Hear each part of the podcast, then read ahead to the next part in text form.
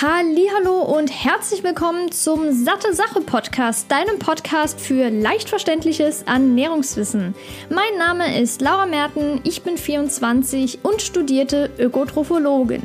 Ich begrüße dich zurück hier beim Satte Sache Podcast und ich habe es endlich wieder richtig gesagt. Vielleicht hast du ja schon mit den letzten zwei Episoden mitbekommen. Ich hatte da so einen kleinen ja, äh, Zungenbrecher drin. Aber nichtsdestotrotz habe ich es jetzt geschafft.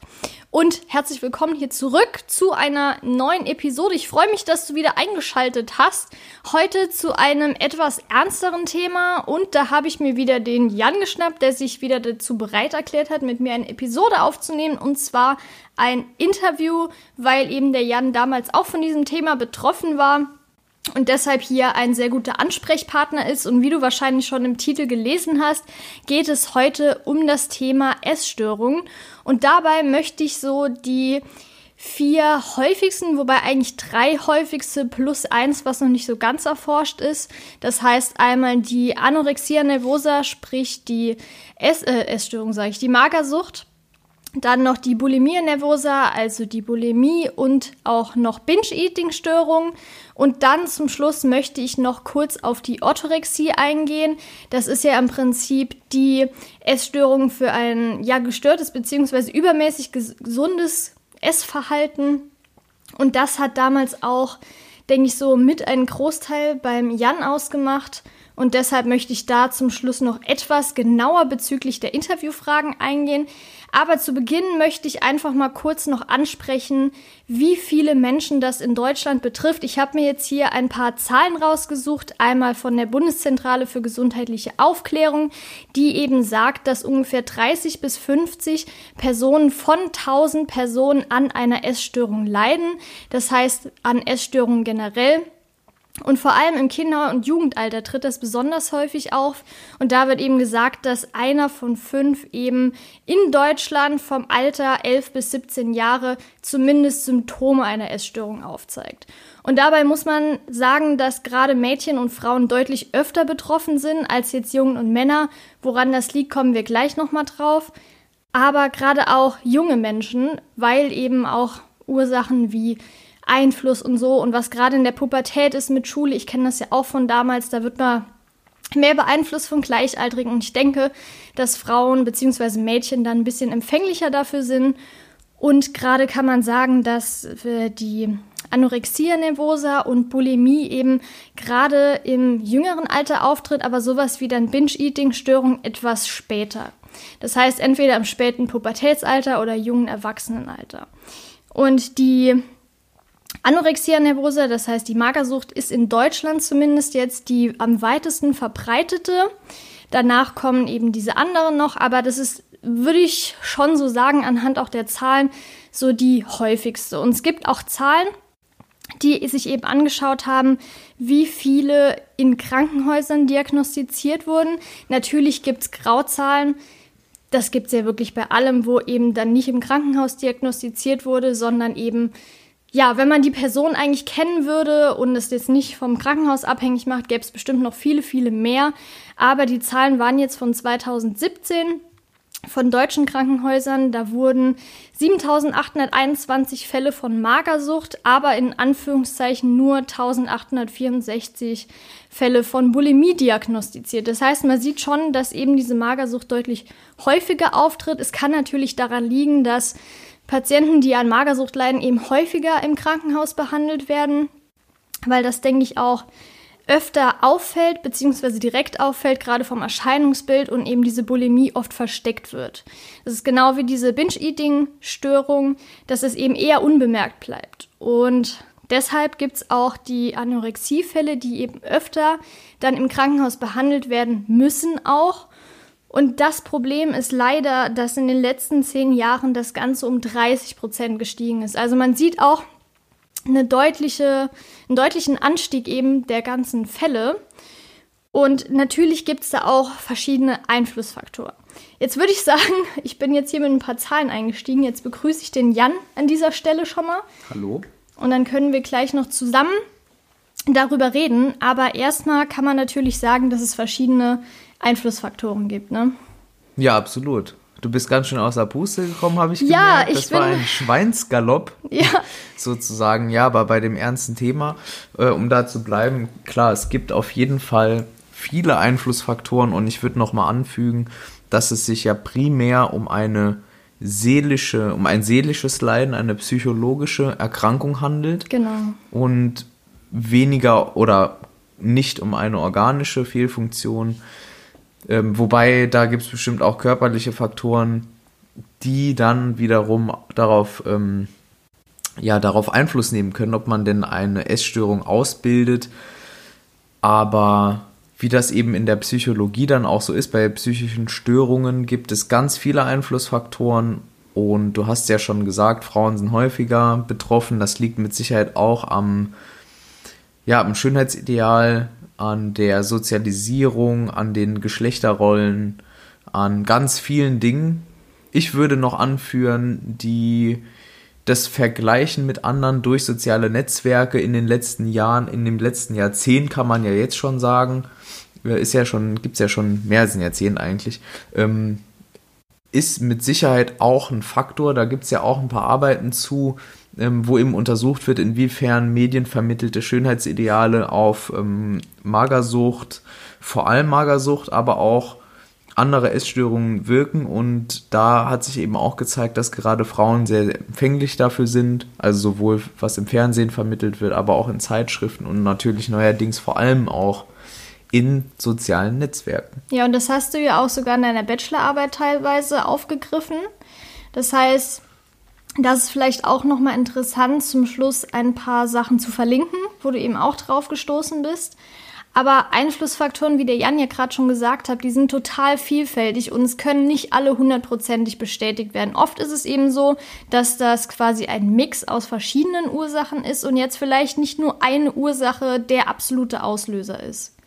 Es gibt zum Beispiel auch Untersuchungen, die gezeigt haben, dass Genetik auch einen Einfluss haben kann, weil Genetik eben natürlich auch so den Hormonhaushalt zu einem bestimmten Anteil quasi ähm, bestimmt, aber auch so Botenstoffe im Gehirn, das heißt auch Neurotransmitter.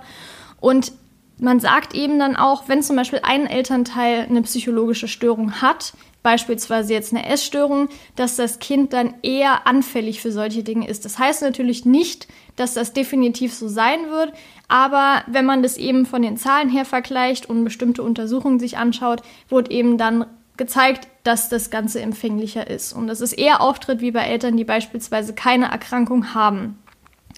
Jetzt möchte ich noch mal kurz auf die Hormone und die ganzen Botenstoffe eingehen, beziehungsweise die, die gerade für das Hunger- und Sättigungsgefühl zuständig sind. Das wäre ja einmal Grelin. Das ist eben das Hormon, was den Appetit anregt. Das heißt, appetitanregendes Hormon letztendlich. Aber zum Beispiel auch, weshalb das gut sein kann, dass es eben öfter im Jugendalter auftritt, eben die Hormone Östrogen und Testosteron.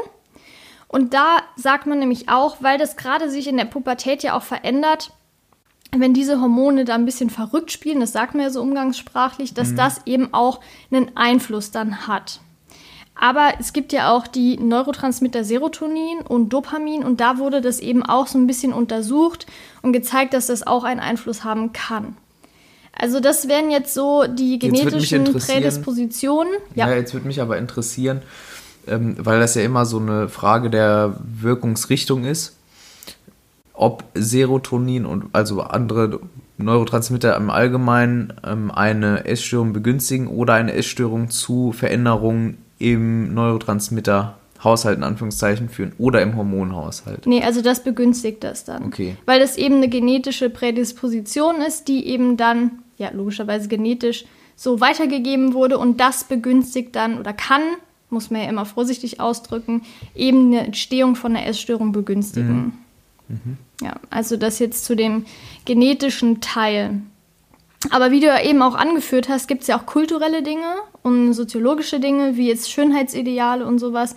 Und ich denke, gerade hier in den westlichen Industrieländern ist es, denke ich, schon ein bisschen häufiger so, oder?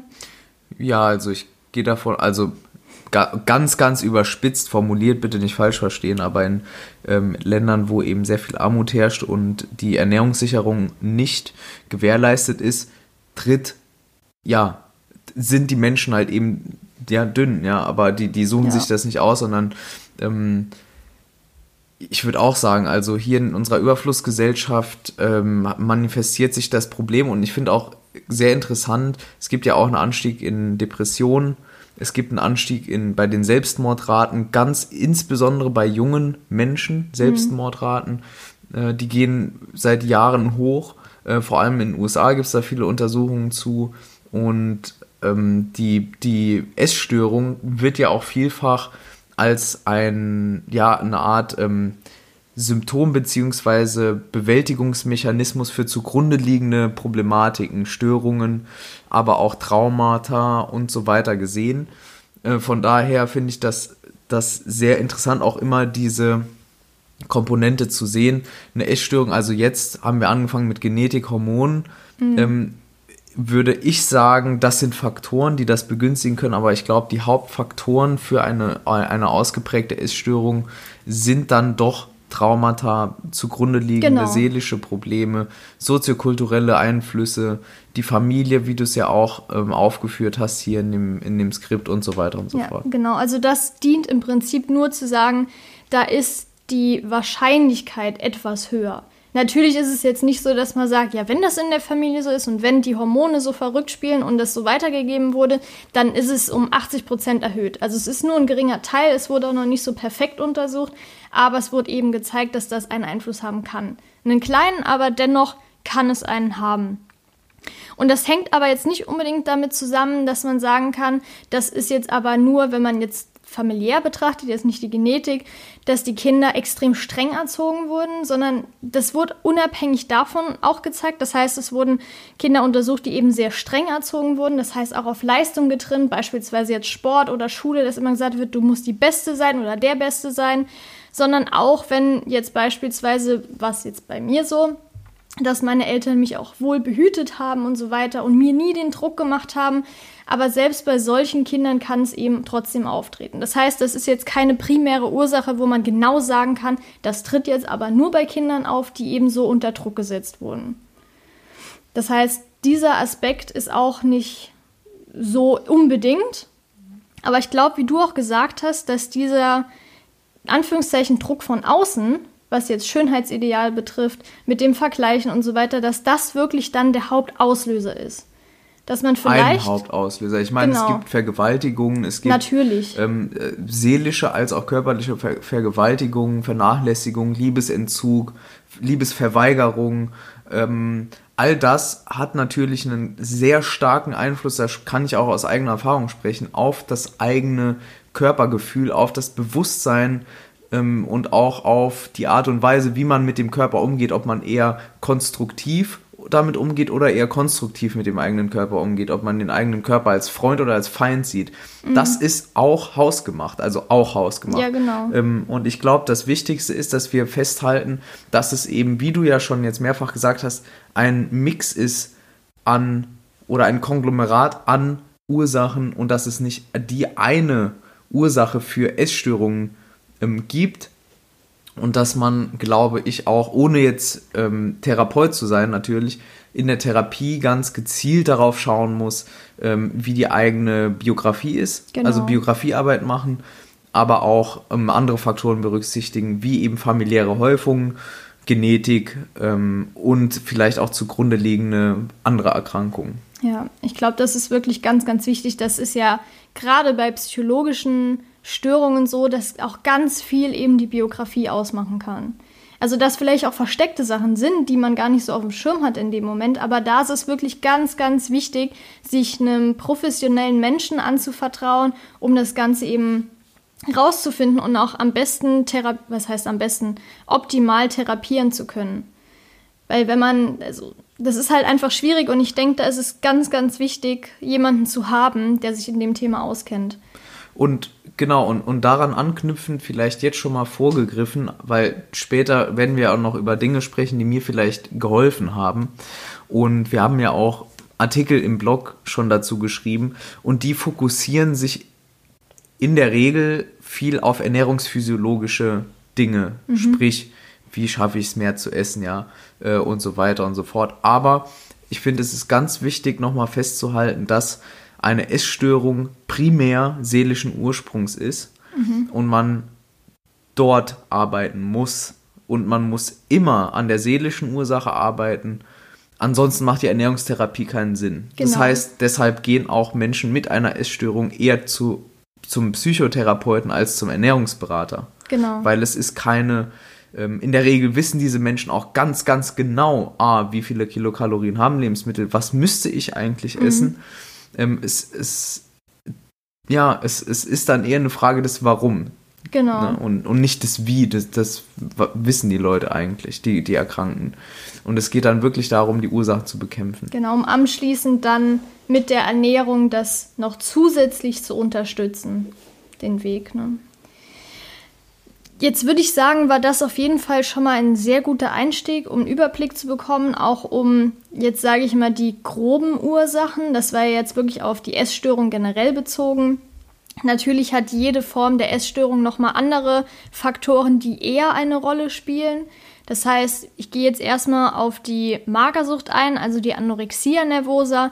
Da ist eben das Erscheinungsbild so, dass es einen sehr, sehr starken Gewichtsverlust gibt. Das heißt auch Untergewicht, das meistens auch ziemlich lang anhält, also jetzt nicht temporär, wo man sagen kann, das sind jetzt mal zwei, drei Monate, sondern das entwickelt sich eben und ist dann wirklich langjährig teilweise. Und natürlich ist es dann auch bei den Betroffenen so, dass die ein total verzerrtes Bild von ihrem Körper haben. Das heißt, auch wenn sie schon extrem schlank oder dünn sind, nehmen sie sich trotzdem noch relativ dick und unförmig wahr. Und das ist eben, denke ich, so mit das Hauptproblem. Und damit einher geht eben auch, dass sie die Angst haben, nochmal zuzunehmen, um dick zu werden. Deshalb ist ja auch dieses ähm, gestörte das gestörte Selbst und das gestörte Körpergefühl und sie wollen eben dann, dadurch, dass sie diese Angst haben, das Essen kontrollieren und natürlich auch das Gewicht. Und das begünstigt natürlich auch, dass sie bestimmte Rituale haben. Ne? Das heißt, dass sie zum Beispiel sagen, ich zähle jetzt immer die Kalorien, ich esse jetzt zu einem bestimmten Zeitpunkt, ich esse jetzt viel langsamer, weil man dann ja auch eher satt wird. Das kennt man vielleicht, wenn man mhm. schnell isst, dann. Ich trinke viel Wasser. Genau, ich trinke viel Wasser vorm Wasser, dass eben dieses Sättigungsgefühl beziehungsweise der Körper denkt, ah ja, der Magen ist ja schon relativ voll, dann brauche ich jetzt nicht mehr so viel zu essen.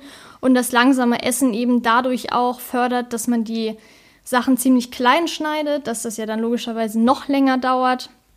Und eben, wie ich gerade schon angeführt habe, eben einen bestimmten Zeitplan hat, wann man Essen sollte oder wann man dann auch letztendlich isst. Und zusätzlich zu dem kommt dann noch oft dazu, weil eben diese Angst, nochmal dicker zu werden, da ist, dass man vermehrt auch Sport treibt. Mhm. Ich glaube, das ist auch nochmal ein Faktor, dass viele dann zum Beispiel essen, weil es eben nicht mehr geht. Und dann aber sich sagen, nee, ich muss jetzt unbedingt exzessiv Sport machen, um eben diese Kalorien auch nochmal zu verbrennen. Ich denke, da hast du ja auch schon Erfahrungen damit gemacht. Da ähm, werde ich auf jeden Fall nachher nochmal drauf eingehen. Ja. Ähm, und es gibt natürlich auch Probleme, die damit später einhergehen, wenn man so extremes Untergewicht hat. Also das ist definitiv nicht zu vernachlässigen und deshalb auch extrem wichtig, sich da in eine Therapie zu begeben, dass das auch langfristig keine extremen Folgen hat. Natürlich, wenn man so wenig isst, dann kann es natürlich auch zu Mangelerscheinungen kommen, das heißt Nährstoffmangel. Und das wiederum führt dann zu sowas wie Müdigkeit oder dass der Person immer kalt ist und schlimmstenfalls auch zu Her Herzrhythmusstörungen, weil eben auch der Blutdruck und so weiter abfällt, weil der Körper das ja irgendwie regulieren möchte. Das heißt, man bekommt auch Kreislaufprobleme, letztendlich auch Konzentrationsstörungen und das Risiko auch wegen dem Nährstoffmangel für Osteoporose. Das heißt, dass die Knochendichte abnimmt, ist eben auch relativ hoch. Und jetzt Hautveränderungen in Form von Haarausfall oder dass man auch ziemlich trockene und juckende Haut bekommt. Und wie wir eben schon auch angesprochen haben, kurz, dass es hormonelle Veränderungen gibt bei Frauen. Also gerade im ähm, Jugendalter ist das ja natürlich noch ein bisschen gravierender, weil sich das Ganze da erst entwickelt und verändert. Das heißt auch sowas wie, dass die Periode ausbleibt oder bei Männern oder generell auch bei Frauen eigentlich die Libido zurückgeht. Und das ist natürlich auch bei Männern so, dass die Potenz einfach verloren gehen kann. Das heißt, die Spermien werden weniger Spermien. oder nicht mehr so aktiv. Das heißt, genau, ab. die Qualität nimmt ab. Das heißt, dass das eben auch gefährlich sein kann Erektion bei beiden Geschlechtern. Unmöglich, genau. Aber es ist eben gravierend, weil es natürlich zu Unfruchtbarkeit kommen kann. Ja. Und wenn das eben schon im Jugendalter anfängt, wo sich das Ganze erst reguliert, dann ist es natürlich umso schlimmer, weil dann die Wahrscheinlichkeit, dass es sich gar nicht richtig entwickelt, eben teilweise auch sogar erhöht sein kann. Und wie du ja eben kurz angesprochen hast, gerade mit Selbstmordraten und so weiter, wenn man das jetzt in Statistiken abliest, ist das das Risiko eben, dass diese Person, die an einer Anorexia nervosa leidet, fünffach erhöht ist, zu sterben eben. Aber Selbstmord ausgeschlossen dann, nehme ich an. Oder ist der drin in der Statistik? Nee, in der Statistik ist jetzt ausgeschlossen, ja. aber diese Selbstmordraten sind eben generell auch höher als jetzt bei gesunden Menschen. Mhm. Ja. Aber nichtsdestotrotz ist das auch bei fast allen Essstörungen so, weil eben der Körper so auch als Feind gesehen wird und dann letztendlich auch kein Ausweg mehr gefunden wird, als mhm. dass es, weil man kann es quasi irgendwann zwar immer noch kontrollieren, aber man braucht immer wieder diesen Reiz und wenn der irgendwann nicht mehr gegeben ist und man fühlt sich so schlecht, dann kann es eben wie bei anderen psychologischen Störungen auch dazu kommen, dass man das Ganze eben beenden will. Also das ist eben auch ein großer ja, Faktor. Wobei, da würde, würde ich jetzt auch so spontan sagen, es kommt ja auch darauf an, wie man Selbstmord definiert im Prinzip. Und das klingt hart, aber ich habe es ja selbst auch zu Teilen durchgemacht und wir kennen ja auch einige Leute, die es auch durchgemacht haben. Ähm, wenn man ganz ehrlich ist, ist eine, ist eine Anorexia nervosa ein Selbstmord auf Raten. Ja, genau. Ähm, Im Endeffekt spielt ja auch sehr, sehr viel Selbsthass da rein und ähm, eine bestimmte Aussichtslosigkeit. Und ja, man kann das, glaube ich, schon so sehen. Also wenn man über Wochen, Monate, Jahre kontinuierlich Gewicht abbaut, immer kranker wird, dann ist das, dann, ja, dann, ähm, da, ich meine, daran sterben ja auch Menschen. Also so genau. ist es genau. nicht, also die verhungern im Prinzip dann auch. Ja, ja und auch die ganzen Probleme, die mit einhergehen, also Herzrhythmusstörungen genau. und so weiter, das kann ja auch ein großer Faktor sein, ne? Ja. ja. Durch das ganze Untergewicht. Und jetzt im Vergleich dazu, bei Bulimie ist es ja im Prinzip auch so, dass die Betroffenen eben dünn sein wollen aber im Vergleich zu einer Magersucht eben auch diese Essattacken haben.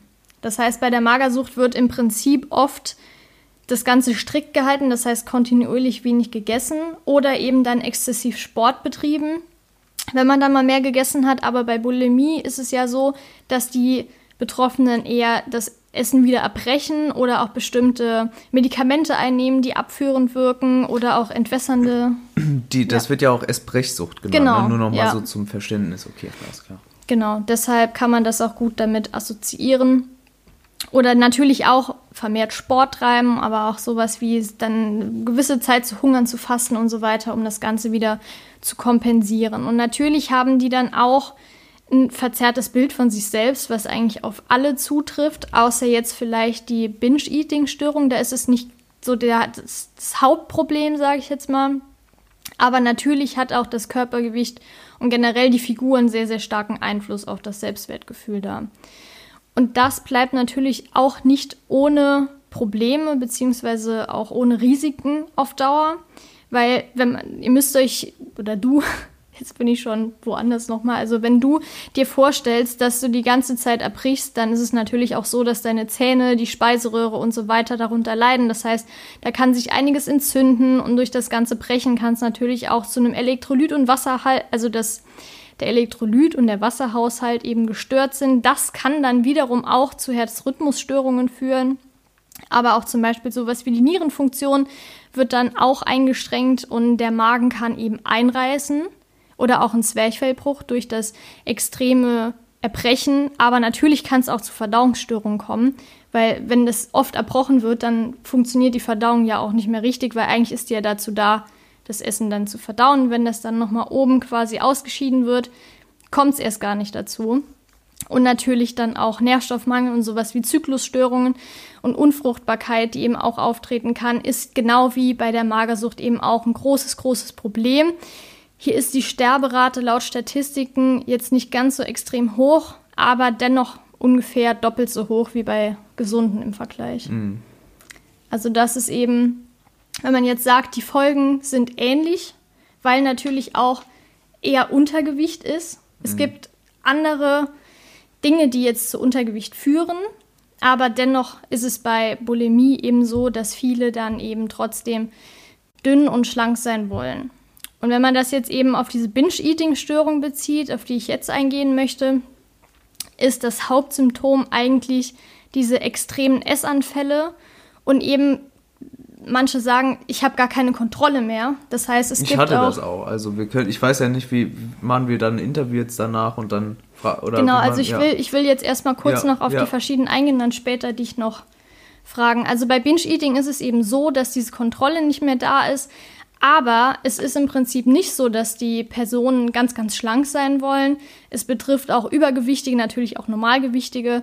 Aber dennoch ist dieses Erbrechen nicht mehr da. Und ja, also es ist eben nicht auf das Dünne bezogen, sondern einfach diese Heißhungerattacken sind ex extrem krass. Natürlich fühlen sich die Betroffenen meistens ganz, ganz schlecht danach, aber haben eben nicht das Bedürfnis zu erbrechen und so weiter.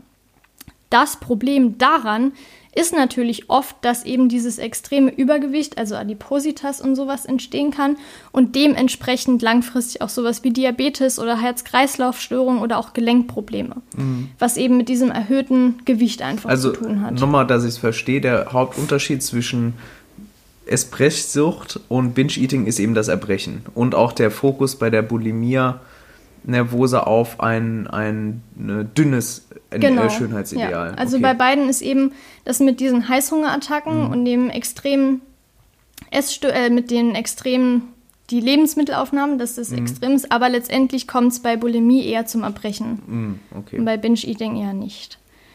Jetzt kommen wir zur noch nicht ganz so erforschten, sage ich jetzt mal, Essstörung. Das ist die Orthorexie. Das ist auch noch relativ schwer einzuordnen. Ich möchte da gleich auf jeden Fall mal noch auf aktuelle Untersuchungen eingehen. Und dann kommen die Fragen. Die Episode wird wahrscheinlich ein bisschen länger, aber ich denke, das Thema ist auch ganz, ganz wichtig. Und wir haben auch echt schon viele Nachrichten diesbezüglich bekommen. Deshalb finde ich das extrem wichtig, darauf einzugehen. Und bei Orthorexie, das ist eben eine extreme Form von gesundheitsbewusstem Verhalten. Das heißt, die Lebensmittelauswahl wird auch streng eingeschränkt und es wird die ganze Zeit nach der perfekten und noch besseren optimalen Ernährungsform gesucht.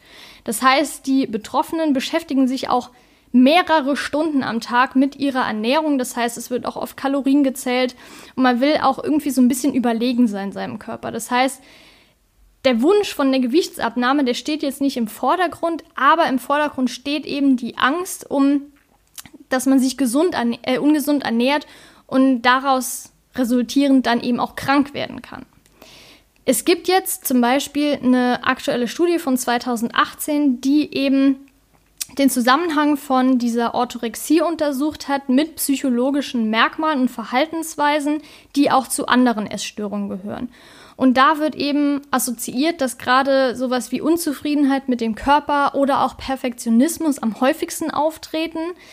Es gibt aber noch relativ ungeklärte Zahlen, weil eben viele widersprüchliche Ergebnisse in diesen Befragungen herauskamen. Das heißt auch, die aktuelle Diagnose ist ziemlich schwierig, weil auch oft eine Kombination auftritt. Das heißt zum Beispiel eine Essstörung in Kombination mit bestimmten Zwangsstörungen oder auch äh, Hypochondrie, weshalb ja auch viele denken, ich werde krank, wenn ich jetzt ungesund esse. Ja, ich bin, ich bin ja bekennender Hypochonder, ne? Also Genau. da, ich weiß, also ich habe es wahrscheinlich noch nie so öffentlich gesagt, aber ich finde an dieser Stelle, also ähm, ist ja Ehrlichkeit und Offenheit das Allerwichtigste und ich habe hypochondrische Züge, um es ganz vorsichtig auszudrücken, das kommt in Schüben ähm, bei mir und ich würde auch sagen, dass dieses ähm, ständige Suchen nach einem Krankheitsbild, wie es bei der Hypochondrie ist, mit dem ständigen Suchen nach einer noch besseren Ernährungsform und den Folgen einer suboptimalen Ernährung sehr gut vergleichbar sind. Also die Orthorexie und die Hypochondrie hängen, wa, hängen ja laut Definition schon miteinander zusammen, weil bei der Orthorexie geht es ja darum, Krankheiten zu vermeiden. Genau. Und das heißt, Und auch man, die Angst vor allem zu haben. man setzt sich also auch sehr stark mit Krankheitsbildern auseinander, wie bei der klassischen ähm, Hypochondrie. Und die Orthorexie ist dann, würde ich sagen, aus meinem ja, Laien, belesenen Laienverständnis heraus, in dem Zusammenhang ähm, eine Art der Kompensation, wie man die Angst vor einer Erkrankung, wie bei der Hypochondrie, abschwächen kann. Genau. Also da ist es vielleicht auch noch mal gerade interessant abzugrenzen. Ich habe jetzt was von 2019 gefunden. Da ging es eben darum, dass differenziert wurde zwischen Orthorexia nervosa und der Healthy Orthorexia. Und bei der Orthorexia nervosa ist das Hauptmotiv die Gewichtskontrolle. Ah, okay. Und bei der anderen ist es eben das optimale Gesundheitsverhalten, was mhm. im Vordergrund steht. Das ist jetzt von einer Arbeit, die ich gefunden habe, aber das ist vielleicht wirklich interessant, das in Zukunft auch zu differenzieren, weil das eben auch zwei unterschiedliche Dinge sein können. Das mhm. heißt, bei der einen ist es eben der Hauptfokus, ich will mein Gewicht kontrollieren, ich will schlank bleiben und so weiter und deshalb mhm. suche ich die optimale Ernährung, aber bei der anderen ist es vielleicht eher so, dass diese Angst vor Erkrankungen eher auftritt als mhm. Hauptmotiv. Mhm. Ja ich denke, das war auf jeden Fall schon mal zwar ein langer, aber ein guter Einstieg, um jetzt auf das endlich das richtige Interview drauf zu kommen. Und zwar würde ich sagen, ist eine gute Einstiegsfrage, wie du überhaupt gemerkt hast, dass dein Essverhalten damals nicht normal war. Also, ich glaube, dass ich ich sag, das ist schwierig. Also in der akuten Phase setzt man ja alle möglichen Verdrängungsmechanismen ein, um sich das eben nicht einzugestehen. Ähm, es gab immer mal wieder Momente, wo Außenstehende, Dritte auf mich zukamen und mir das schon relativ deutlich auch gesagt haben. Es gab auch hier und da mal Fälle, wo dann auch schon von einer Magersucht gesprochen wurde mhm. in meinem Umfeld oder mir eben gesagt wurde, Mensch Jan, du hast aber jetzt ganz schön abgenommen. Mhm. Ähm, so als, als Kontext zum Einordnen, es ist so, ich war in Kindheit und Jugend ähm, nie der schlankste, aber ich war auch nie, also ich war weit weg von Adipositas und ähm, so war, war vielleicht leicht übergewichtig. Das ist aber auch geschwankt. Also ich würde sagen, ich war relativ normal gewichtig, mhm. relativ normal. In meiner Kindheit ähm, gab es auch mal Jahre, sage ich mal, wo ich ein bisschen pummeliger war. Dieser klassische Babyspeck, wie man ihn nennt und so weiter. Es hat sich dann in der Pubertät relativ okay rausgewachsen durch Alkohol und dann ungesünderes Essen in der, in der späteren Pubertätsphase. Ähm, ja, kamen dann ein paar Kilo wieder drauf, aber es war jetzt nie so, so richtig schlimm im Rückblick. Äh, für mich damals war es doch schlimm, weil ich ab und zu auch, oder was heißt ab und zu, ich wurde auch gehänselt in meiner Kindheit, nicht oft, aber schon so, dass es mich belastet hat. Das war, das kam aus der Familie vor allem, das Hänseln. Ähm, und äh, weniger in der Schule oder weniger auch im Freundeskreis oder so, da sehr, recht selten. Aber es fing dann eben an, dass ich mich für meinen Körper schämte. Mhm. So. Und irgendwann in meinen späten Teenie-Jahren habe ich dann 25 Kilo abgenommen, rund ne, ja doch 25 ja. Kilo abgenommen in relativ kurzer Zeit und das fällt dann natürlich auf. Ne? Also wenn man von 80 Kilo auf 55 Kilo runter geht, bei einer Größe von 1,75, das fällt auf, das ist ein substanzieller Gewichtsverlust.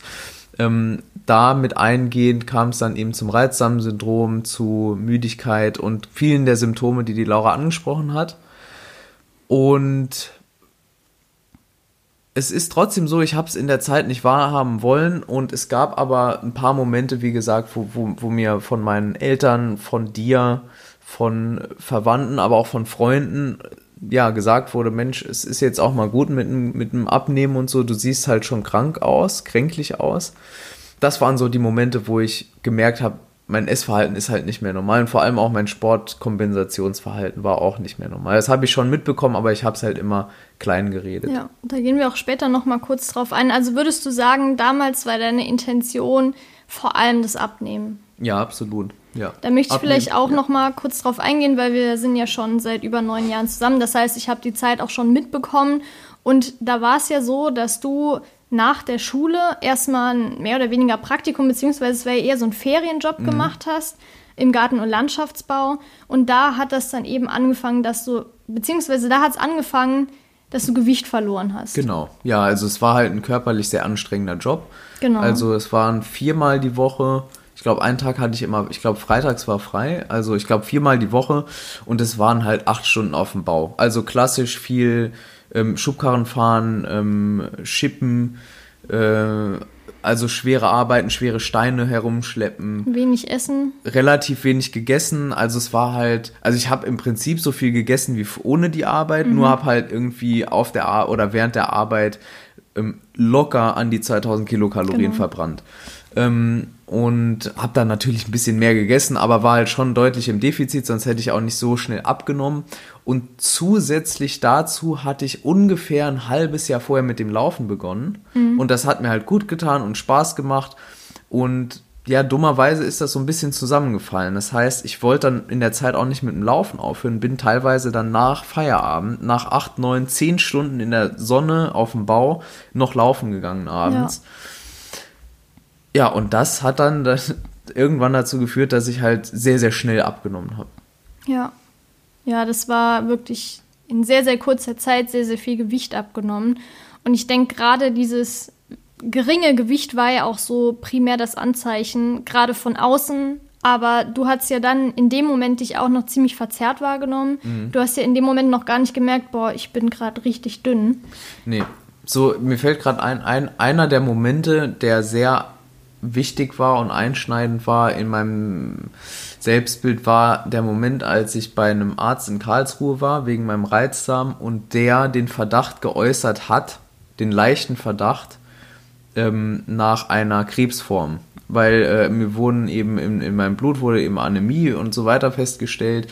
Und er konnte sich das nicht erklären, weil eben die Parameter nicht so waren, dass man jetzt sagen kann, ja, ist eine normale Eisenmangelanämie, ist mehr Eisen, sondern es war, es wurde ein Differentialblutbild gemacht und das war eben so auffällig, dass man, dass er ähm, eine Knochenmarksbiopsie veranlassen wollte und mir schon nahegelegt hat, mal einfach einen Onkologen zu Rate zu ziehen.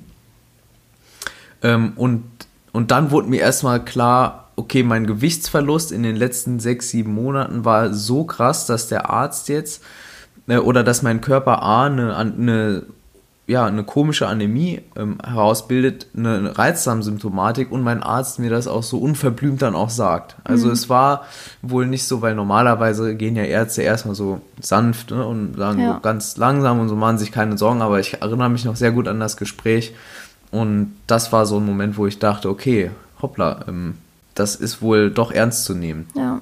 Kannst du vielleicht noch kurz sagen, wie alt du damals warst? Das ist vielleicht auch noch interessant zu wissen. Oh, da muss ich überlegen. Ich glaube, da warst ich du glaube, 21. 21, ja. Ja. Also ich glaube so die, die, die, ja, mit 19 war ich mit der Schule fertig, so 19, 20, 21, das waren so die drei Jahre, würde ich sagen, wo es halt am schlimmsten war. Ja. Also vor acht Jahren ungefähr. Ja, vielleicht noch bis 27. 22. Also es war schon auch eine, ja, eine relativ lange Zeit und die schlimmste Zeit, das, das ging dann, würde ich sagen, ein, zwei Jahre. Also zwei Jahre mit diesem Reizdarmsyndrom und, und wo ich dann irgendwie bei tausenden Ärzten war und so weiter. Ja. Das heißt, du hattest ja außer dem Untergewicht, wie du ja gerade gesagt hast, noch andere Symptome wie Reizdarm und dann auch dieses, sage ich jetzt mal, negativ behaftete Blutbild mit dieser starken Anämie eben. Und das, die nächste Frage wäre gewesen, ob du schon mit einem Arzt gesprochen hast oder der dich darauf hingewiesen hat, aber das wurde ja dann gerade schon mal beantwortet. Aber vielleicht wäre noch interessant zu wissen, ob nur, das war ja dein Hausarzt damals, mhm. ob der das nur gesagt hat oder ob du jetzt nee. auch mit einem anderen gesprochen hast. Also soweit ich weiß, alle Ärzte, bei denen ich war, haben mhm. gesagt, sie haben ein sehr niedriges Körpergewicht. Warum? Und dann kam auch immer natürlich die Frage, weil ja, als Hypochonder weiß ich auch, dass ähm, schnelle Gewichtsabnahme bei sehr, sehr vielen Tumorerkrankungen eben ein Symptom ist, also bei vor allem malignen Tumorerkrankungen, Krebserkrankungen ähm, und und deshalb kommt auch immer die Frage beim Arzt, ne, wie schnell haben Sie denn das Gewicht verloren? Und ja, da auch wieder, ne, dieses ähm, bei mir quasi dumm gelaufen nach dem Motto, weil durch die, durch den, durch das viele Laufen und das gleichzeitige harte Arbeiten auf dem Bau und das wenige Essen habe ich halt relativ schnell Gewicht verloren, mhm. was aber ja, wurde ja Gott sei Dank auch bei mir dann ausgeschlossen. Also es war, also jetzt nochmal, um es äh, klar zu machen, ich hatte keinen Krebs und so weiter. Ja. Ähm, wo, zum Glück wurde das dann ausgeschlossen, aber ähm, das war eben dann, stand trotzdem im Raum, weil es eben eins der Symptome ist. Und wenn, wenn ich jetzt nicht so viel Sport gemacht hätte, das heißt, wenn es keinen physiologischen Grund gäbe, also ein krasses Kaloriendefizit aufgrund von viel Sport, ähm, sehr, sehr anstrengende Arbeit und eben wenig Essen, ja, dann hätte man woanders suchen müssen. Ja, aber wurde damals darauf eingegangen, dass es eventuell eine Essstörung sein könnte? Also, wenn ich mich richtig erinnere, dann war es so, dass mein damaliger Hausarzt in Karlsruhe mir nahelegte, auch an, der, ein, an eine Essstörung zu denken, nachdem alles andere ausgeschlossen war. Okay. Ähm, und ja, also ich, ich erinnere mich aber ehrlich gesagt jetzt nicht mehr dran, wie der genaue Wortlaut war, aber es, es ging sehr in die Richtung, ja. Okay. Aber das ist, denke ich, auch ein Aspekt, das ist auch wichtig, dass Ärzte das vielleicht auch ansprechen. Ne? Also das, ja. klar, mit der Krebserkrankung, das ist absolut verständlich. Da wird jeder normale Arzt wahrscheinlich drauf eingehen, durch so ein kurzes Zeitfenster. Aber ich denke, es ist dann trotzdem wichtig, gerade wenn so eine Diagnose ausgeschlossen ist, dass man auch auf die psychische Komponente geht. Also das da auf jeden Fall noch mit ansprechen. Und, Und es war auch in der Zeit übrigens, also äh, rückblickend es ist so, ich wurde nie von einem Psychotherapeuten irgendwie diagnostiziert. Rückblickend jetzt mit dem Wissen, was ich durch das Studium habe und durch diese ganz viele Eigenrecherche, würde ich sagen, also ich hatte eine, einen, einen Beschwerdekomplex, der sich zusammensetzte aus Hypochondrie, ganz eindeutig, aus Orthorexie, da gingen wir ja auch schon mal drauf ein, wo wir Gurus gefolgt sind, immer wieder das Gesündeste gesucht haben und nur noch und alles, was annähernd als ungesund propagiert wird oder besprochen wird, komplett aus der Ernährung gestrichen haben und eine Sportsucht. Also ja. ich, ich glaube, es war so diese diabolischen drei, Orthorexie, Hypochondrie und Sportsucht, die äh, fielen zusammen. Und gerade in der Phase hatte ich wirklich sehr starke hypochondrische Anfälle, Phasen. Also ja. wo ich, also es, es ging so weit, dass ich tagelang wirklich tagelang in großer Angst gelebt habe und ähm, gerade Stichwort Leukämie, weil das war eben dann im Gespräch, recherchiert habe und äh, ja, das war eben ganz schlimm und dann auch dadurch noch mehr über die Ernährung kompensiert hat. Das heißt, weniger gegessen, mehr Sport gemacht, mich in die Hypochondrie reingesteigert. Also es war so ein richtiger Teufelskreis. Ja. Das war, war wirklich eine schwere Zeit. Also für uns beide auch. Aber ich denke, da ist es auch ganz wichtig, dass man Unterstützung hat. Jetzt ist aber trotzdem die Frage, kam damals, nachdem du das realisiert hast und gemerkt hast, du musst was machen, die Motivation intrinsisch, das heißt von dir selbst, oder hat auch noch viel deine Umgebung, dein Umfeld da eine Rolle gespielt? Nee, also ich glaube, bei jeder größeren Umstellung spielt die intrinsische Motivation die Hauptrolle oder sollte die Hauptrolle spielen oder spielt schlussendlich die Hauptrolle, weil man kann von außen so viel gute, guten Ratschlag bekommen und so viel Motivation bekommen, wie man will. Letzten Endes muss man sich selbst ändern oder an sich selbst arbeiten und selbst erst einmal einsehen und akzeptieren, dass man krank ist und dass man was tun muss und nur daraus kann irgendwas entstehen. Also ich glaube nicht daran, dass man von außen motiviert, also ich glaube daran, dass man von außen motiviert werden kann, aber schlussendlich muss man selbst die Motivation haben, dann auch was zu tun. Ja, da kann ich vielleicht jetzt kurz einwerfen, das hat jetzt zwar nichts mit der Essstörung zu tun, aber bei mir war es ja auch so, dass ich sehr, sehr selten oder kaum Ausdauersport gemacht habe. Ich hatte ja damals schon sehr viel Sport gemacht, Kraftsport. Aber jetzt vor kurzem habe ich dann selbst festgestellt, boah, Laura, du musst echt was machen. Und natürlich hast du mich jahrelang immer dazu bewegt, mhm. Ausdauersport zu machen. Mein Papa natürlich auch, der ist ja auch sehr sportlich. Und letztendlich kam das dann aber von mir aus. Mhm. Und jetzt gehe ich ja freiwillig Ausdauersport mhm. machen. Also das nur, um jetzt mal einzuwerfen. Ja. Aber ja. gab es jetzt so eine Sache, die dir am meisten geholfen hat und vor allem, wie hast du dann auch die Unterstützung von deinem Umfeld, also jetzt gerade enge Freunde, Familie und so weiter wahrgenommen? Ich würde jetzt gern was anderes sagen, ja. aber ganz ehrlich, es war für mich in den meisten Fällen nervend. Also das, das Umfeld, was was das, gesagt hat. Ja, das Umfeld ähm, hat es immer gut gemeint. Man würde sagen, war stets bemüht ja. und ist kläglich gescheitert an der Realität, weil in den meisten Fällen hört man dann so Dinge, ja, dann ist doch halt mehr. Ja, das ist sehr stark vereinfacht und vielleicht spitz formuliert und im Prinzip stimmt es ja auch. Ja, es geht ja, wenn man es ganz leicht runterbrechen will, geht es ja darum, einfach mehr zu essen. Mhm. Aber das ist halt nicht so einfach. Und von daher würde ich sagen, es war natürlich gut zu wissen, da sind Leute, die unterstützen mich, vor allem die, die meine Situation akzeptiert haben und nicht ähm, quasi mit der Brechstange mir helfen wollten, so, sondern jetzt so wie du und meine Eltern, deine Eltern und meine Freunde, die engsten Freunde und so. Es ist gut, wenn man dann auch einen Freundeskreis hat, der auch, muss man ganz deutlich sagen, der auch das Thema nicht so in den Vordergrund stellt. Mhm. Weil man muss halt so, ich würde es mal so sagen, ich habe damit 24-7 gelebt. Mit dieser Angst vor Krankheiten, also der Hypochondrie, mit der Sportsucht und mit, der, mit dem wenigen Essen. Und ich habe damit ständig gelebt. Und dann ist es schön, wenn man auch Menschen hat, die das wissen, mhm. aber bewusst nicht darauf rumhacken die ganze ja. Zeit. Weil es gibt nichts Schlimmeres, als wenn man sowieso schon mit irgendwas beschäftigt ist und dann sich alles nur noch darum dreht. Ja. Und deshalb hat mich das immer genervt, wenn Leute mir dann irgendwas einreden wollen, weil ich prak oder äh, theoretisch wusste ich ja, was ich machen muss. Mhm. Also es war ja jetzt, ist ja kein, kein, keine große Kunst, darauf zu kommen. Aber das Umsetzen ist halt das Schwierige. Und da bin ich froh, dass es Unterstützung gab, die eher passiv war. Also die, das klingt jetzt negativ, aber ich fand es in dem Moment als sehr, sehr positiv, die das zwar wusste und im richtigen Moment auch was sagte, aber nicht permanent ähm, mir vermeintliche Hilfestellungen gegeben das heißt nicht immer, dass es drauf rumgehackt wurde. Ich glaube, genau. das ist auch bei vielen Dingen so. Ja. Das hört man ja auch oft. Wir haben, gucken ja auch oft so Dokumentationen von Menschen, die zum Beispiel eine Behinderung haben, weil es mich einfach interessiert, wie die Psyche da arbeitet oder wie die ihr Leben gestalten und so weiter.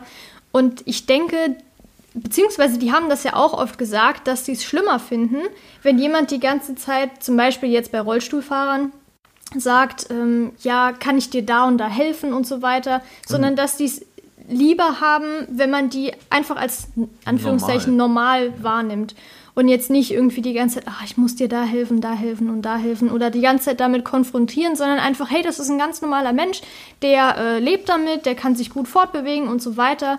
Und ich denke, das ist eben auch sehr, sehr wichtig, dass man die Person trotzdem als normal wahrnimmt und quasi aber, wenn Hilfe benötigt ist, eben dafür da ist. Und, und ich denke, du hattest ja, du hast ja auch, wenn du jetzt Hilfe gebraucht hast, hast du das ja auch gesagt. Genau. Und trotzdem will ich nochmal sagen, das ist jetzt mein Fall gewesen. Und ja. es gibt definitiv Fälle, wo, äh, wo man ja, gesundheitlich in sehr in den Risikobereich kommt, wo dann auch klipp und klar was unternommen werden muss. Ja, aber jetzt bei der Frage ging es ja da, da, quasi drum, ich habe das schon akzeptiert, schon wahrgenommen, so, mhm. ich muss was machen.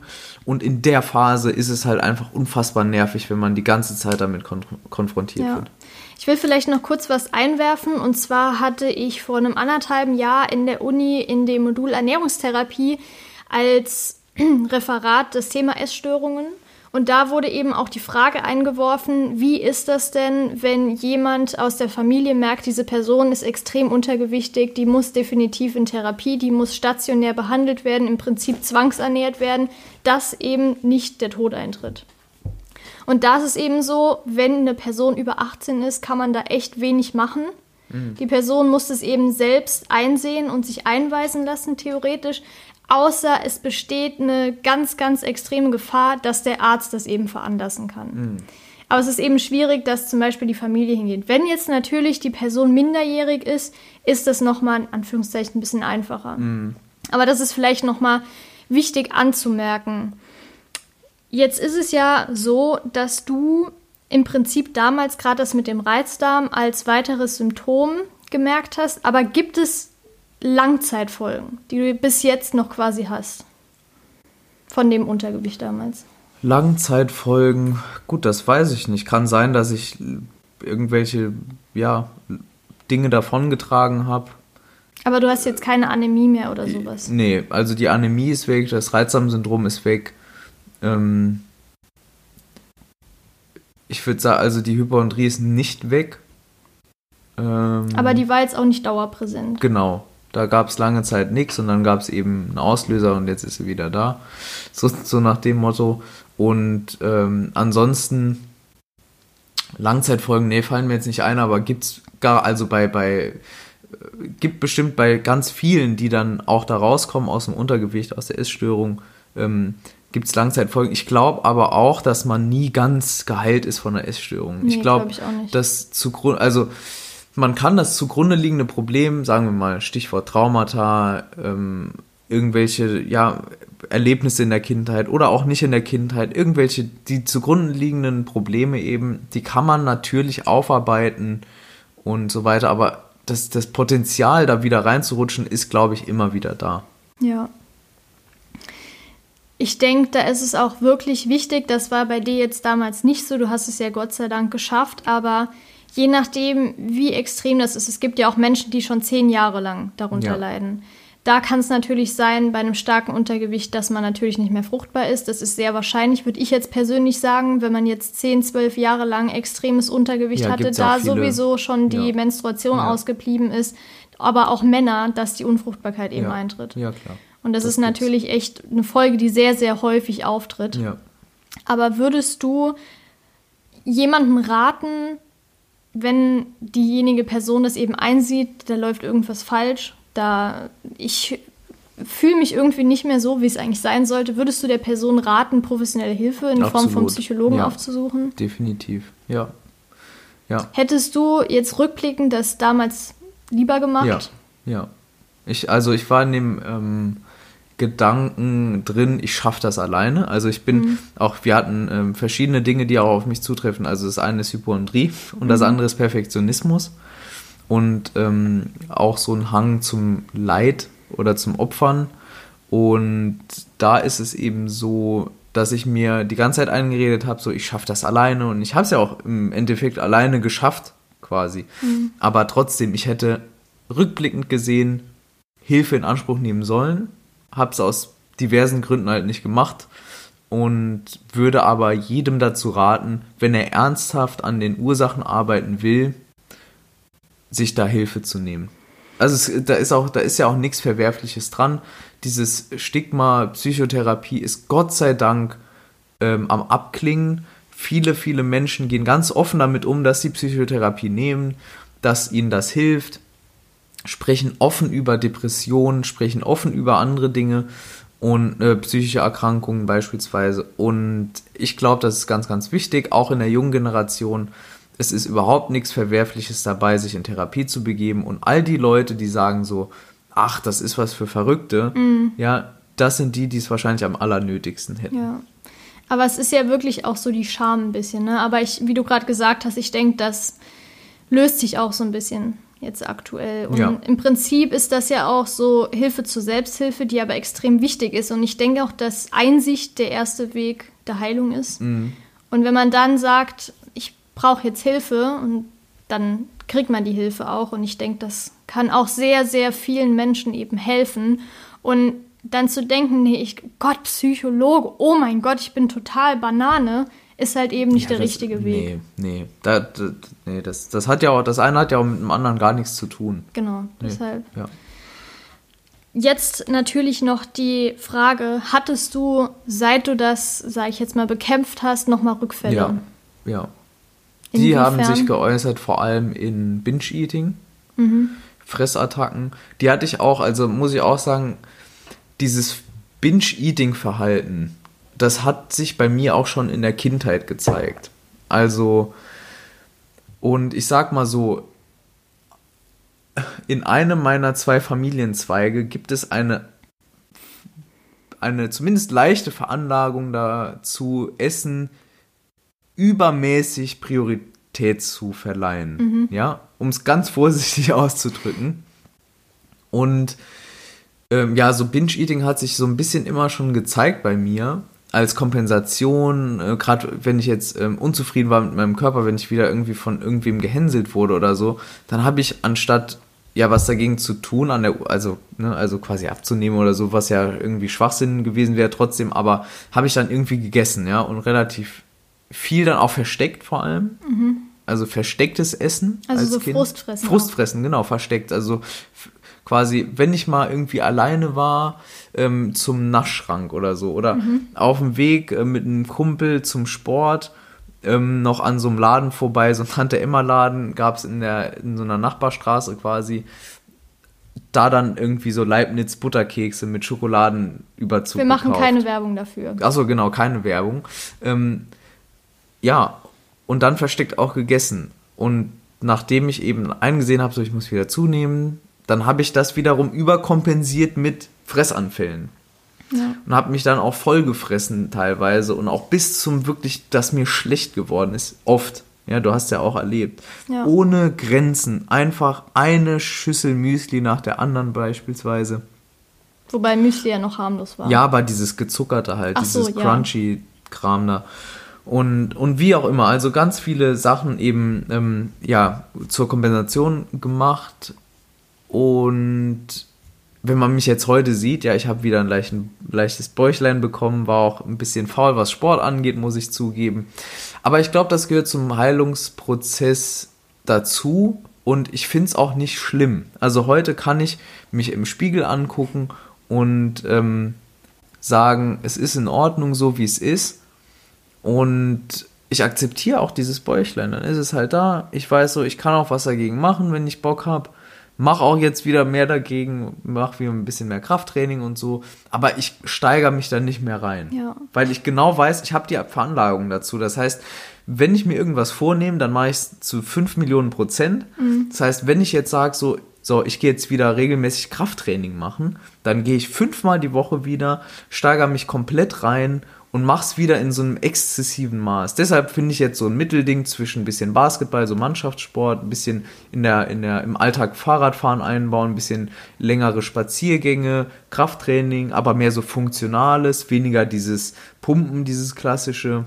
Vor allem, das ist ja auch gar nicht dein Ziel. Ne? Es Genau, gibt ja nee, manche, die nee, wollen nee, Muskeln absolut, ja. aufbauen, Bodybuilder, da ja, ist es ja genau. klar, das ist ja sinnvoll, so das ist ja deren Sport dann auch. Ja. Meine Sportart, die mir am meisten Spaß macht aktuell, ist Mannschaftssport Basketball und dafür mache ich halt eben dann auch unterstützende Krafttraining-Einheiten. Das heißt, du machst den Sport, um dich gesund zu erhalten. Genau. Aber jetzt nicht, weil du deinen Körper perfekt, also perfekt gibt es ja nicht, aber. Und so ich habe halt immer im Hinterkopf, dass ich diese Veranlagung oder diese Neigung habe Ja. zum, zum Exzessiven, die sich schon in vielfacher Form gezeigt hat, in verschiedenen Lebenssituationen und auch beim Thema Sport und beim Thema Essen. Deshalb versuche ich halt aktiv so ein, mich, mich auch immer ein bisschen zu bremsen. Das ist vielleicht in manchen Situationen suboptimal, aber ich sehe es besser als, als besser und, und gesundheitlich förderlicher, als jetzt wieder in ein Extrem reinzurennen. Ja. Was sich dann vielleicht auch negativ auswirken kann auf Dauer. Aber daran hat man jetzt auch gesehen, du hast ja jetzt verschiedene Dinge beschrieben, Binge-Eating, aber auch Magersucht und so weiter, dass das eben, es gibt auch einen Mix, das habe ich eben total vergessen anzusprechen, aber auf jeden Fall an dieser Stelle. Es kann natürlich sein, dass einfach verschiedene Dinge aus den jeweiligen Essstörungen zusammenführen oder dass sich das auch zeitweise ändert einfach. Also dass zum Beispiel über ein halbes Jahr lang Binge-Eating ist, dann kommt aber eher Untergewicht, dann kommt vielleicht nochmal Binge-Eating oder während dem Untergewicht nochmal Binge-Eating, dann verfällt mal ein anderes Extrem. Also das kann eben auch passieren. Ne? Das, man kann nicht sagen, diese Person hat jetzt Anorexia nervosa, also Magersucht und das bleibt jetzt immer so. Genau. Weil eben auch hier, es liegt irgendwas Seelisches zugrunde. Und dann gibt es Kompensationsmöglichkeiten, die der Mensch sich ja sucht. Dass die einen machen es über Verdrängen, die anderen übers Schweigen, die anderen über ähm, dieses exzessive Frustshoppen. Das gibt's ja auch, diese Ja. Sucht nach Konsum. Dann gibt es ähm, Menschen, die es eben über die Ernährung machen dann ist es Orthorexie, Binge-Eating, Anorexia nervosa. Es gibt dann Menschen, die es primär über den Sport machen und keine klassische Essstörung haben. Und dann gibt es ähm, viele andere Möglichkeiten, wie man eben seelisches Leid unterdrücken kann oder ähm, kompensieren kann. Und ja, du hast gesagt, deshalb, wenn man diesen Hang hat, das in, in der Ernährungsschiene zu machen, dann kann sich das auch wechseln, äh, abwechseln. Ja. Dieses Binge-Eating, dann Anorexia nervosa oder Orthorexie. wie auch immer. Orthorexie und so weiter. Aber würdest du jetzt, du hast ja es gerade schon kurz angesprochen, aber nochmal die Frage, würdest du sagen, dass du deinen Körper aktuell als normal wahrnimmst, also normal wahrnimmst, nicht als normal, sondern normal wahrnimmst? Ja, ja. Also ich glaube, dass ich immer mehr meinen Körper akzeptieren kann. Ich bin lange noch nicht da, ähm, dass ich jetzt sage, wow, ich liebe meinen Körper so, wie er ist. Das wäre jetzt auch völlig übertrieben und gelogen. Aber ich bin jetzt in einer Situation, wo ich mir zumindest keinen krassen Stress mehr darum mache. Ja, du hast ja auch gerade schon gesagt, du weißt, dass du auf jeden Fall mehr Sport machen könntest. Ja. Und aber dir geht's gut, du bist gesund und so weiter. Ja. Und du fühlst dich einfach super wohl und das ist eben der Fokus aktuell. Genau. Ja. Also ich denke, das ist auch auf jeden Fall eine gute Sache.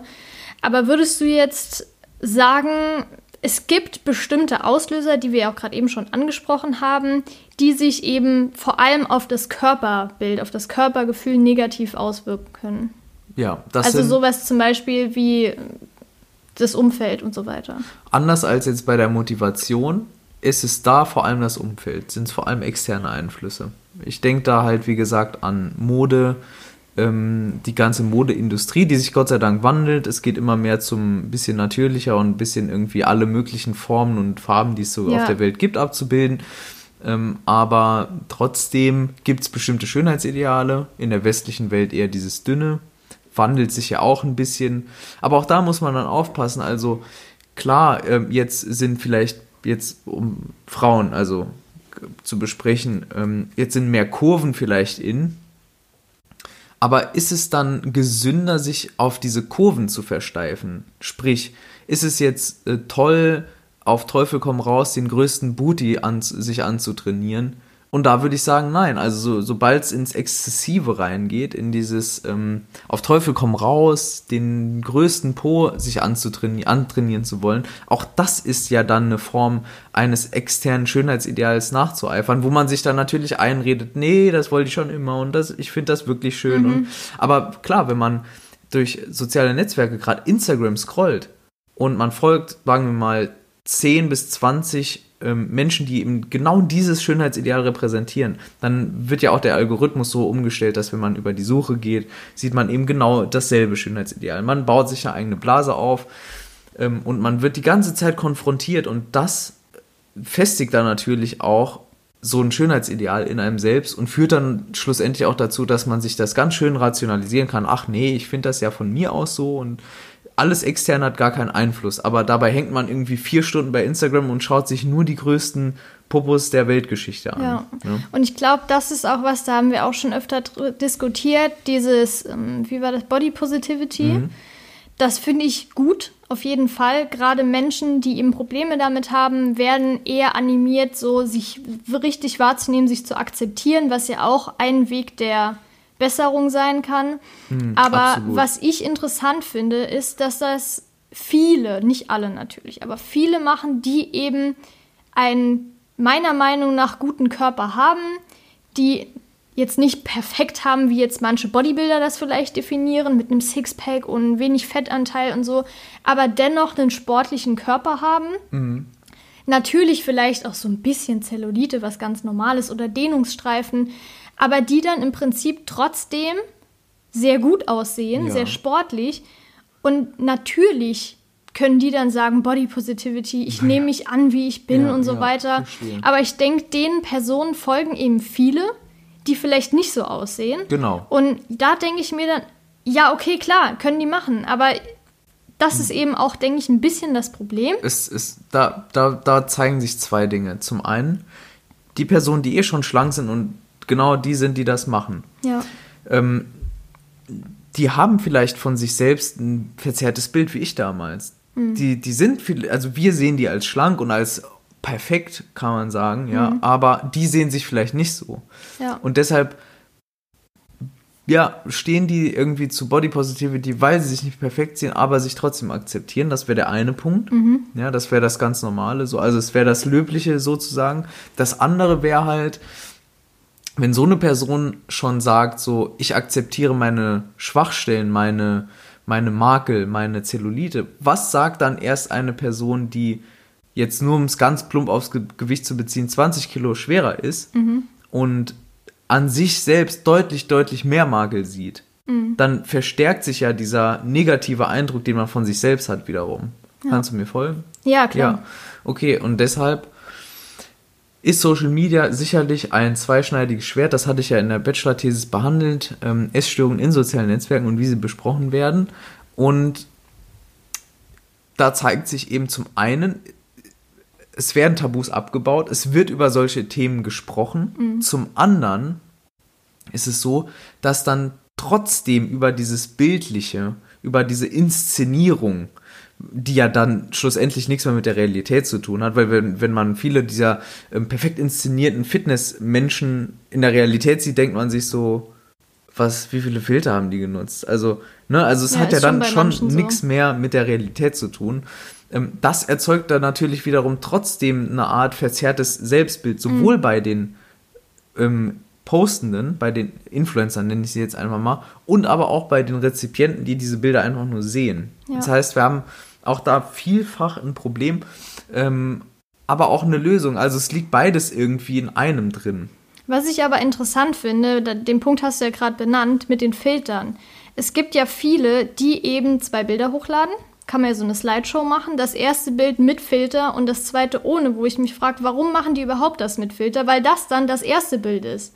Mhm. Wenn man so durchscrollt, dann sieht man immer nur das erste Bild. Da muss man ja dann nach rechts Mhm. Ja. swipen. Ja.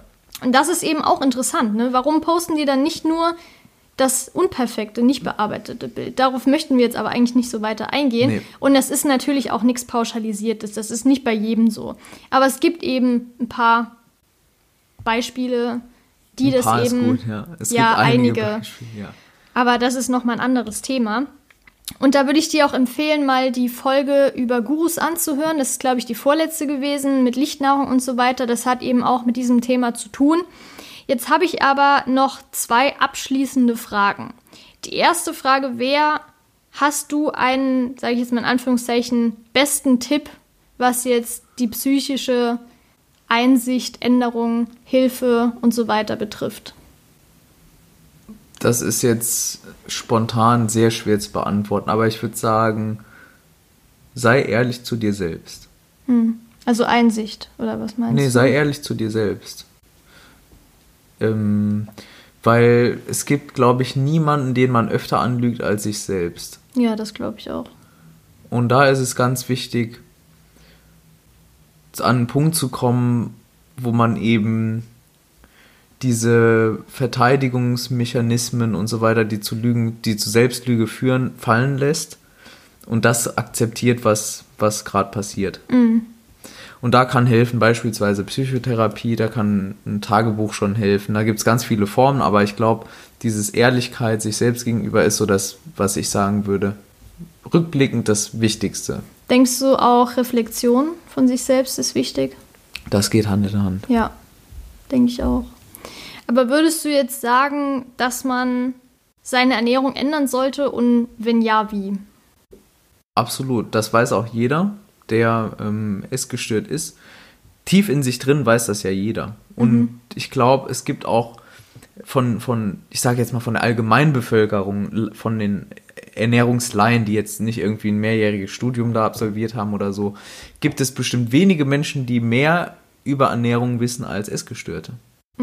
Weil man sich eben so intensiv damit beschäftigt, Kalorien zählt, äh, Zutatenlisten studiert, sich Ich glaube, ganz du in- hast das jetzt falsch rum gesagt. Nee, nee, es war schon, glaube ich, richtig. Also im Prinzip äh, wollte ich sagen, ähm, Essgestörte kennen sich in der Allgemeinbevölkerung wahrscheinlich mit am besten aus. Ach so, okay, dann habe ich falsch verstanden. Genau. Und ist ja, ist ja egal. Also Ich habe es auch ein bisschen kompliziert, glaube ich, ausgedrückt, aber das habe ich gemeint. Ja, und, weil die sich eben mehr generell mit ihrem Essverhalten so beschäftigen. und offensichtlich oder logischerweise ist die Antwort auf die Frage, ob man seine Ernährung umstellen soll oder ändern soll, ja, klar. Ja. Weil nur, nur das schlussendlich, das ist ja der Hebel, mit dem dann wirklich das Gewicht hochgeht und Ja. man Mängel ausgleichen kann. Aber trotzdem ähm, muss man erkennen, dass eben dem voraus die, die seelische Arbeit gehen muss. Jetzt ist aber die Frage wegen Essverhalten. Bei Orthorexie ist es ja im Prinzip das gut, dass man sagt, ich will mich gesund ernähren. Aber was würdest du denn jetzt sagen, wenn man eben diese Züge hat, eine Orthorexie, das heißt dieses zwanghafte, gesunde Essen? Was würdest du da denn sagen bezüglich Ernährung? Was sollte man da am besten ändern? Also klar, Psyche schon, aber. Gelassener werden. Weil Orthorexie ist ja äh, im Prinzip auch dieses exzessive Auseinandersetzen mit der vermeintlich perfekten Ernährungsform, sich A mal klar machen und ein bisschen demütig werden, so wir wissen, ehrlich gesagt. Also die Ernährungswissenschaft weiß de facto nicht, was die perfekte Ernährungsform ist, mhm. auch wenn das ja vielfach angeblich so äh, besprochen wird, als wäre das alles so in Stein gemeißelt und wir wären wie, wie, dass die Naturwissen, äh, dass das Ernährungswissenschaft so eine Naturwissenschaft wäre wie, wie jetzt die Mathematik. Mhm. Das ist definitiv falsch. Mhm. Und das zweite, also ein bisschen ne, runterfahren und so, es gibt keine perfekte Ernährungsform per se und dann halt auch gelassener werden. Weniger sich versuchen, auf Gurus, auf diese ganz simplen Aussagen zu fokussieren, äh, mehr Achtsamkeit an den Tag legen, was Ernährung angeht, mehr auf sich selbst hören, mehr aufs Körpergefühl ja. hören und da weniger einfach, ja, so blöd es sich klingt, also es, ich meine, Orthorexie ist ja definiert als, du setzt dich zu viel mit Ernährung auseinander, dass es genau. krankhafte Züge annimmt.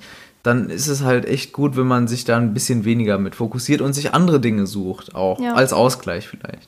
Ja. Trotzdem, Orthorexie, das, das, das ist echt schwierig, weil auf der einen Seite will man ja, dass sich die Menschen gesünder ernähren. Mhm.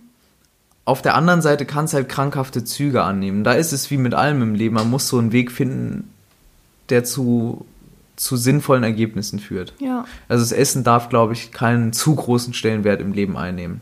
Glaube ich auch. Also man sollte seinen Alltag nicht ums Essen planen, sondern das Essen um den Alltag im Prinzip. Ja. Ja. Weil das ist ja bei uns beiden auch so gewesen, ne? dass wir quasi unseren Alltag getimt haben dass es jetzt zum Essen genau. passt. Ach nee, ich kann den Termin nicht annehmen, weil dann und dann müssen wir essen. Genau. So. Also ich denke, das ist auf jeden Fall ein ganz, ganz großer Aspekt, dass man sieht, klar, Ernährung ist wichtig. Ich meine, ohne Essen würden wir nicht überleben. Aber es ist nicht alles. Alles. Also es gibt ja auch noch Lebensqualität und so. Und wenn die darunter leidet, das ist echt nicht Sinn der Sache.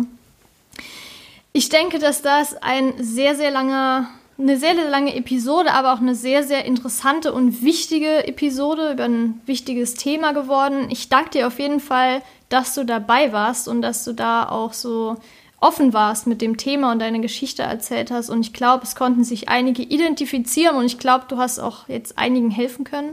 Auf jeden Fall da mal umzudenken gegebenenfalls. Ich hoffe auf jeden Fall, dass falls du, wenn du jetzt zuhörst, oder du hörst ja zu offensichtlich, dass du entweder, wenn du davon betroffen bist, jetzt das Ganze ein bisschen umdenken kannst, da vielleicht auch professionelle Hilfe zu suchen.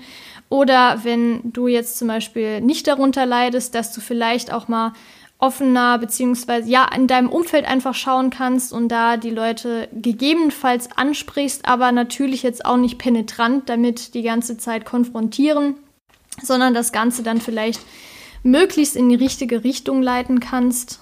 Ähm, da kannst du vielleicht auch noch mal kurz sagen, wie würdest du das denn machen? Wie würdest du denn jemanden darauf ansprechen? Dazu müsste ich die Person kennen. Hm. Das ist schwierig. Aber wie würdest du denn deinen besten Freund darauf ansprechen? Offen. Offen okay. heraus. Vielleicht sogar es kommt halt auf die Person an. Also bei meinen besten Freunden würde ich sogar das Ganze ein bisschen locker lustig ansprechen. Okay. Weil ich weiß, damit erreiche ich die gut. Hm. Ich kenne die sehr gut. Also individuell. Es, es, gibt aber auch sehr viele Leute, da würde ich jetzt nicht locker lustig damit umgehen und, die, und sagen, ey, Alter, du bist echt äh, ein Spargeltarzan geworden. Also jetzt ganz dummes Beispiel, ja, aber das würde ich jetzt nicht jedem gesagt. sagen. Ne? Mhm. Da muss man ein Fingerspitzengefühl haben, aber sich in einer ruhigen Minute mal hinsetzen und das einfach mal ansprechen, das schadet nicht. Und das, was ich eben gesagt habe, dass man das nicht zu penetrant machen soll, das habe ich ja eher bezogen auf die Phase, wenn schon Einsicht besteht, aber um einen guten Freund darauf zu bringen oder eine gute Freundin, ähm, da, da muss sich jeder so in die, in die Pflicht nehmen, das auch dann in die, und die eigene Verantwortung zu übernehmen, das anzusprechen, weil ja dafür sind ja auch Freunde da. Also genau. ansonsten brauchen wir ja auch keinen. Und ich denke, die kennt man sowieso so gut, dass man weiß, wie man die Person eben drauf anspricht. Auf jeden Fall wünsche ich dir viel Gesundheit und auch psychische Gesundheit und auf jeden Fall auch noch einen schönen Tag, eine schöne Woche. Und dann würde ich mich erstens mal über eine Rezension noch freuen. Wenn dir der Podcast und die Episode auch gefallen hat, dann gerade bei iTunes einfach ein Sternchen oder beziehungsweise am liebsten fünf Sternchen natürlich Fünf Sterne. hinterlassen. Bei YouTube kann man ja auch einfach Daumen hoch geben. Aber falls du irgendwelche Kritik hast, dann bitte eine objektive Kritik und bitte auch schreiben, was die genau. Also konstruktiv Kritik ist immer subjektiv. Ja, konstruktiv habe ich gesucht, mir ist es gerade nicht eingefallen. Aber auf jeden Fall schreiben, was dir nicht gefallen hat, dass ich das eben ändern kann. Das wäre sehr, sehr nett. Und wenn du die nächste Episode auch nicht verpassen willst, dann auf jeden Fall abonnieren. Das ist kostenlos. Und dann kriegst du auch direkt eine Nachricht, wenn die nächste Episode hochgeladen wurde. Und dann würde ich mich selbstverständlich auch freuen, wenn du bei der nächsten Episode wieder dabei bist mit einem weiteren spannenden Thema. Und dann würde ich sagen, mach's gut. Nochmal danke an den Jan. Sehr gern. Und bis zum nächsten Mal, deine Laura. Tschüss.